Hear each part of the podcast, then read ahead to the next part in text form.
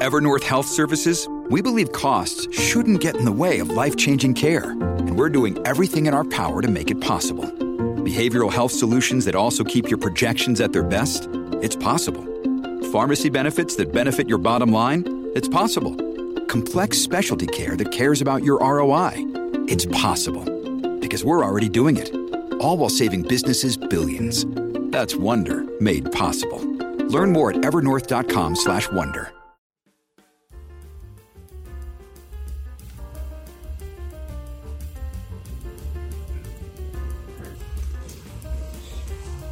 Al día con Tribunito por la mañana. A continuación, la actualidad informativa nacional e internacional este 11 de enero del 2024. Expresidente Hernández pide retrasar su juicio en Estados Unidos y solicita un abogado gratuito. En una solicitud presentada ante el juez Castel el 10 de enero del 2024, la defensa legal de Juan Orlando Hernández ha pedido una prórroga de 30 a 45 días para el inicio del juicio. El abogado Raymond Colón, representante legal de Juan Orlando Hernández, fundamentó la solicitud indicando que requieren tiempo adicional para revisar detenidamente la documentación proporcionada por el gobierno que llegó en gran cantidad durante la última semana de diciembre. Esta información adicional, según la defensa, supera la fecha límite establecida por el juez para la presentación de evidencia fijada en el 5 de diciembre de 2023. Las tres jóvenes fueron ejecutadas de balazo en la cabeza en Roatán. Un velo de misterio cubre la desaparición y posterior ejecución a balazos de tres jóvenes mujeres cuyos cadáveres fueron hallados en el interior de un carro abandonado en un populoso sector de Roatán, Islas de la Bahía. Las víctimas originarias de Roatán son Dion Solórzano, Nikendra McCoy y María Antonia Cruz, quienes la noche del domingo pasado salieron a departir con el estadounidense Gilbert Reyes Bermúdez, ahora principal sospechoso y quien abandonó el país el lunes con rumbo a su país. Un repaso al mundo con las noticias internacionales y Tribunito por la mañana. Ortega cumple 17 años seguidos en el poder con la mirada puesta en una dinastía familiar. El presidente de Nicaragua, Daniel Ortega, cumple este miércoles 17 años consecutivos en el poder, los últimos siete con su esposa, Rosario Murillo, como vicepresidenta, en el país menos democrático de Centroamérica y donde las críticas o disidencias son respondidas con severas medidas que incluso suponen cárcel, destierro o privación de nacionalidad, según han denunciado organismos de defensa de los derechos humanos. 88% de los salvadoreños no utilizó Bitcoin durante el 2023.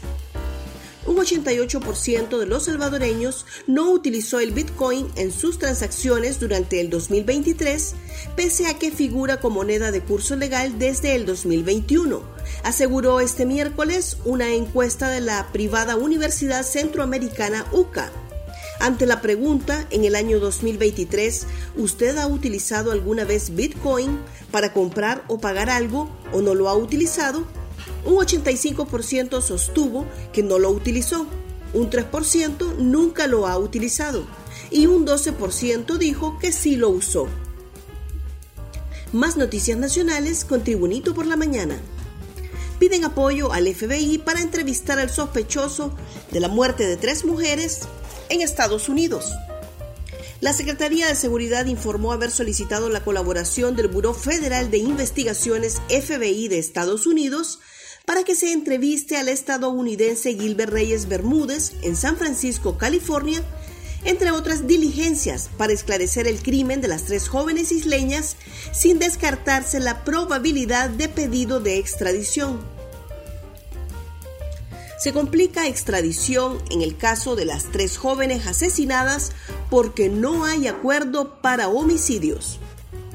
La embajadora de Estados Unidos, Laura Dogu, lamentó la muerte de las tres isleñas encontradas dentro de un vehículo la noche del martes, luego que se denunciara su desaparición desde el fin de semana.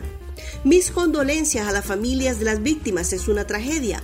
Hay muchas mujeres que han perdido la vida, especialmente las tres mujeres en las islas de Roatán. Estamos muy dispuestos a ayudar de cualquier forma porque necesitamos tener justicia para las víctimas, afirmó la diplomática. Aclaró que es difícil que puedan extraditar al presunto responsable de la muerte de las muchachas porque no hay un acuerdo de extradición para delitos de homicidio, solamente los relacionados al narcotráfico, terrorismo y crimen organizado. Mesa tripartita inicia proceso de negociación de tres salarios mínimos.